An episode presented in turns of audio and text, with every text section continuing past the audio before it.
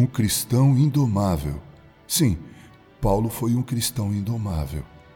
O apóstolo Paulo foi um adolescente prodigioso, segundo Gálatas 1,14, um fariseu zeloso de sua religião e da tradição dos seus antepassados, Filipenses 3, 4 a 7. Um homem que, antes de sua conversão, perseguia implacavelmente os cristãos, Atos 8, 1. Mas algo mudou na biografia desse indômito personagem da história do cristianismo. Quando se aproximava de Damasco, Jesus veio até ele com uma luz fulgurante que lhe deitou cego por três dias.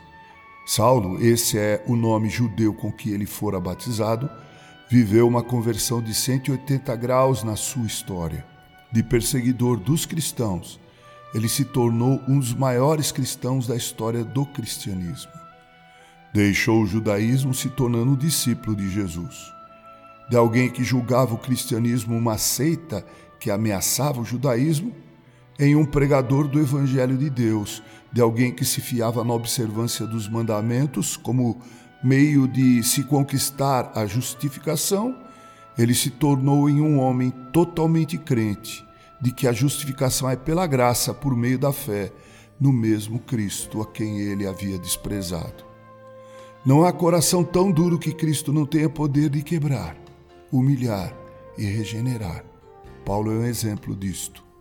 Não há coração tão bondoso que não necessite conhecer Jesus como Salvador e Senhor e assim ser graciosamente justificado.